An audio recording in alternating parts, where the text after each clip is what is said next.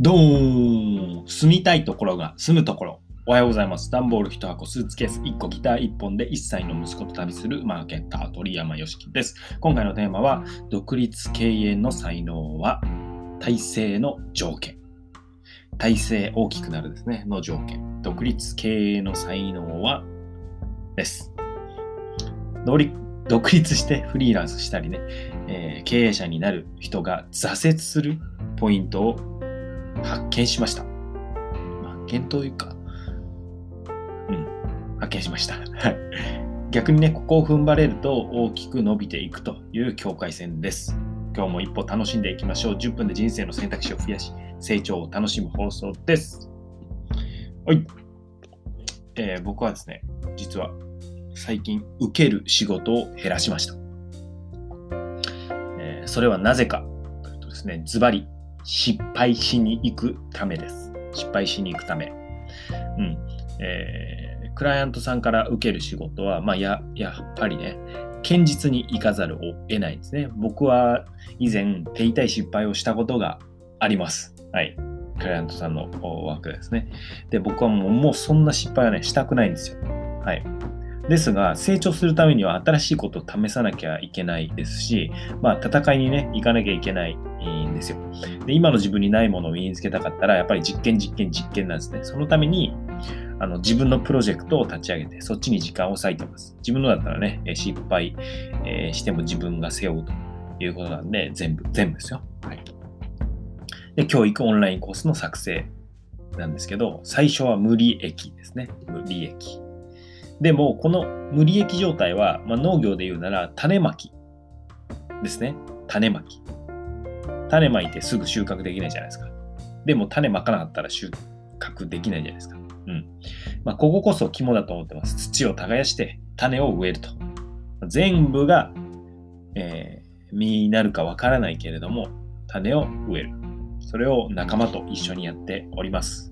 頑張ります。はいで、独立系の才能はっていうことなんですけど、えー、今の話つながってくるんですけど、僕はね、大学受験に2度落ちました。まあ、勉強したものが報われないと。うん、まあ、正当な評価を受けるとも言えますが、まあ、受験当日のコンディションや試験問題、つまり運にも左右されますね。じゃあ結果が出ないかもしれないから手を抜くかというと、まあ、それはなおさら結果は出ないじゃないですか。うん。それを踏ん張ったからこそ僕が当初から行きたかった早稲田大学のね、文学部に入るってことができたんです。そして、まあ、それがね、僕の人生を左右することになりました。プロになったボクシング、えー、家族のようなバンドメンバーにあったり、人生のパートナーにあったり、早稲田大学でね、出会いました。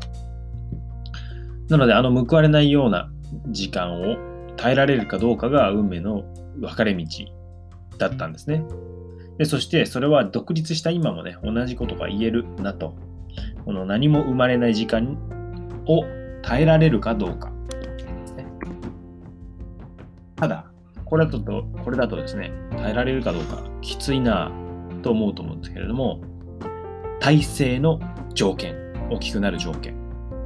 この耐えるっていうと、挫折しがちなのも事実なんですよね。うん。入るってつまり大変で苦しいわけじゃないですか。で、まあ実際はそこを根性でね、乗り越える人もいます。これはもう強いですね。えー、強い人はそこを根性で乗り越えて、えー、大きく成功していく。ただですね、僕はね、それでね、ダメだったんですよ。はい。えー、あの、受験の例で言いますけど、受験のためにがん根性でね、頑張った浪人1年間、うん。えー、受験のためですよ。合格するためだけの過ごし方。で、電話のね、合否確認っていうのがあるんですけど、えー、まあ、ダイヤルして、で受験番号入れて、えー、そしたら、あの、音声流れるんですけど、残念ながら不合格です。繰り返します。残念、繰り返さなくていいっていう話なんですけど、あのね、機械音声の絶望感たりはもう半端なかったです。で、そこで、その受験のためだけにね、1年過ごして落ちて、なんか、何も、まあ、残らないというか、このまま人生終わったら自分後悔するなって思ったんですね。じゃあ、合格してたら後悔しないのかっていうと、合格し、合格してても後悔するんじゃないかなって思ったんです。なぜなら苦しんで過ごしただけの時間だったからですね。で、あ、これって何か目標に向かって生きるときに生き方間違ってるんじゃないかなって僕はそこで気づきました。なので、そこで僕が2年目に掲げた目標は、なんとですよ、浪人2年目の人の目標がですね、えー、楽しむでした。楽しむです。でも、これこそが実は大成する条件なんですよね。なので僕は一貫して成長を楽しもう。成長を楽しみましょう。楽しめればずっと成長できるし、成長してれば、まあ、お金もそうだし、あの自分がなりたい人生っていうのを実現してます、いけますよね。ということです。で、これがマリオのスター状態というお話なんですけど、楽しむこと第一にね、受験科目を今まで頑張ってきた世界史から数学にガラッと僕は変えました。中学生の時はね、数学が楽しくて夢中だったので。で、ギターを始めて、スケボーを始めて、ジャグリングを始めて、人生を楽しみながらなんか努力を重ねるスタイル、えー、にしたんですね。うん。その時に確立されていくというか。で夏には運転免許合宿の、運転免許取得の合宿ですね、に行きましたね、時間があると。で、車のべ車とバイクの免許を取る中型バイクですね。で、冬にはカナダのバンクーバーに語学留語学留学しに行きました。まあ、英語勉強になるっていうのもありましたけど、えー、楽しみながら進んでいこうと。せっかく時間あるんだから。で、帰ってきて慌ててセンター試験の出願ですよ。楽しかったです。で、その分、えー、勉強も頑張れました。で、その結果の合否確認だったんですけど、実はですね、電話でダイヤルを入れて、えー、受験番号入れて、残念ながら不合格です。だったんですよ。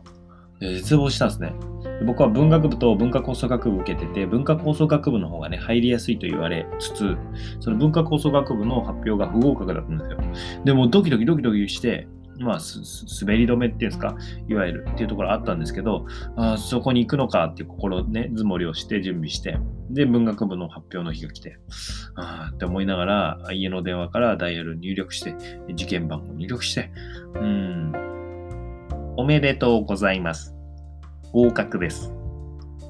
繰り返します。おめでとう。繰り返して。これは繰り返してと 思ったんですけど、もう、あの、えあ、合格したって言って何回もね、電話しましたね。確認しました。はい。で、母にね、報告したら母が泣いてまして。